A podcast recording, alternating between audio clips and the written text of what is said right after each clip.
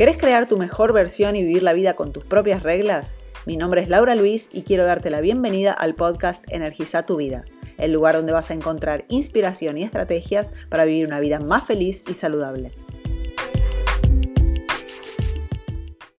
Buenas, buenas, buenas. Mi nombre es Laura Luis, coach de alimentación y hábitos saludables, formada en Canadá y estoy acá todas las semanas para ayudarte a crear una salud y una vida extraordinarias. Y en esta oportunidad me senté nuevamente a charlar con mi personal trainer Karina Flores. Esta es la segunda parte de una entrevista que hicimos juntas. Y en esta segunda parte hablamos sobre los beneficios del movimiento mucho más allá de la estética. Hablamos sobre la importancia del disfrute del ejercicio físico en el mantenimiento de ese ejercicio hablamos sobre la importancia del entrenamiento de fuerza y hablamos sobre los mitos que existen sobre el entrenamiento de fuerza para la mujer. Y también hablamos sobre el rol que ocupa el mindset y la mentalidad en el mantenimiento también del ejercicio. Contanos un poquito ahí entonces de, cuáles son los beneficios del movimiento más allá de lo estético. Eh, te diría que el beneficio estético eh, está en el último escalón y viene solo, pero arrancar el movimiento, arrancar a entrenar de, forma eh, planificada, de forma eh, regulada.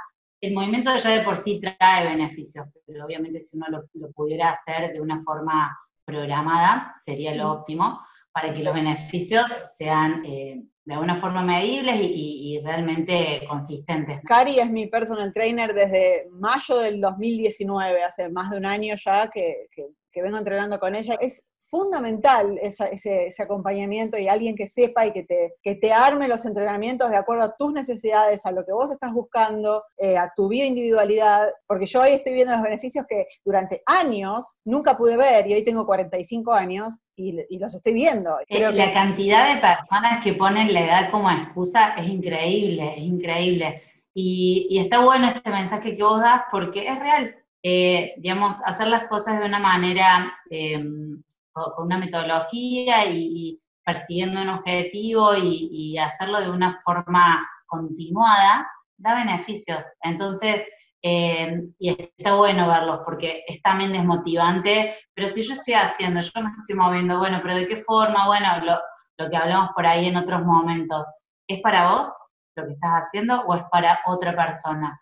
Eh, no copiar y pegar, sino esto de la individualidad. Muchos por ahí se paran en, el entrenamiento solo desde lo estético, persiguiendo un punto de vista estético y de repente se meten eh, suplementos sintéticos o, hacen estas cuestiones de deshidratarse para una imagen, para una, no sé, competencia, un fitness, a lo cual yo no adhiero porque justamente uno lo que busca a partir del movimiento del entrenamiento es salud, es bienestar eh, y no una foto, beneficios desde adentro hacia afuera. Muchas personas eh, se preocupan con el, con el bajar la grasa del cuerpo, ¿no? Y se enfocan en, bajar la grasa, pero lo que no entiende la mayoría de las personas es que la grasa en el cuerpo es una consecuencia de justamente de no tener los músculos funcionando bien, porque como vos sabes muy bien, Cari, que nuestros músculos son el lugar que utiliza la glucosa y que utiliza los ácidos grasos. Entonces, si, si ya estás ganando grasa en el cuerpo o si estás con una diabetes, es porque tus músculos ya no están pudiendo funcionar bien, no están pudiendo utilizar el combustible que estás metiendo para adentro,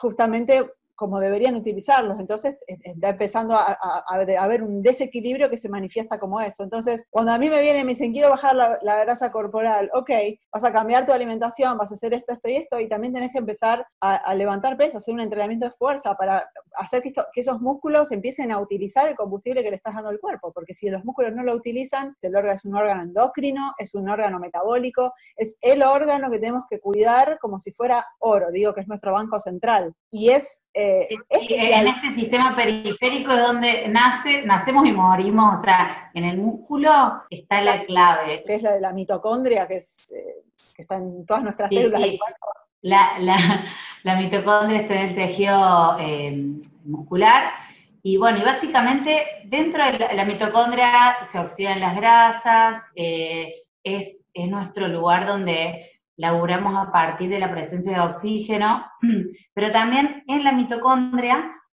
digamos, si nosotros tenemos una disfunción mitocondrial o baja presencia de tejido muscular, por más de que nosotros salgamos a correr una maratón, o por más de que nosotros salgamos a caminar, o no tenemos nuestra fabriquita, nuestra estructura, nuestra producción, nuestro sistema productivo no funciona, no, no, no funciona de la manera óptima. Entonces a veces hay que hacer hincapié en esto que vos mencionaste, Lau, el entrenamiento de la fuerza, que para muchos está como satanizado o, no, es algo de, sobre todo en la mujer, esto de ¿no? levantar pesos, hacer fuerza, y, ahí creo que hay que romper un poco con los mitos, ¿no? Y el entrenamiento de la fuerza es lo primero. Si yo tuviera que priorizar, creo que todas las capacidades físicas deben ser entrenadas y deben ser estimuladas, la fuerza, la resistencia, la flexibilidad, la coordinación. Pero si hay que priorizar y de repente vos sos un mortal común que labura un montón de horas al día, bueno, listo, comenzar por la fuerza. Genial, sí, pero en vos, ¿por dónde hay que arrancar? Entonces, bueno, entender esto de que no te vas a masculinizar, no vas a crear un cuerpo de hombre, sino por el contrario, vas a mejorar tu calidad de vida, vas a hacer que tu día a día de hoy en adelante sea mejor porque vas a independizarte de un montón de cuestiones gracias a tu ganancia de fuerza.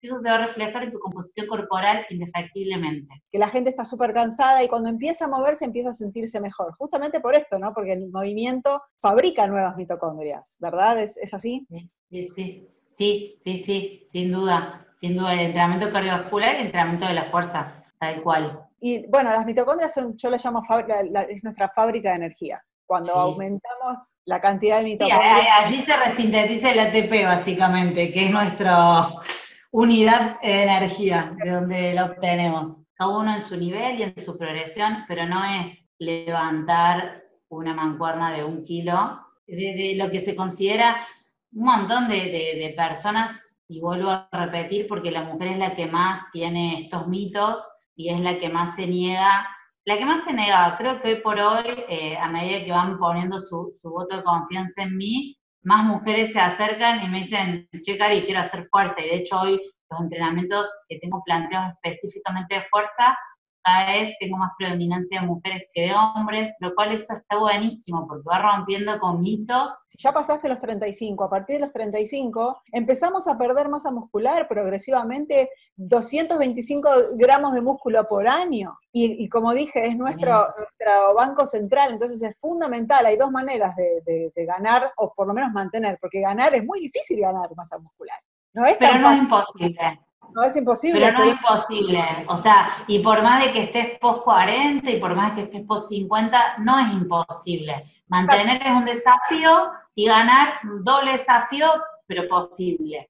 Por eso digo esto, porque la mujer cree que, se va a, transformar en, Arnold Schwarzenegger.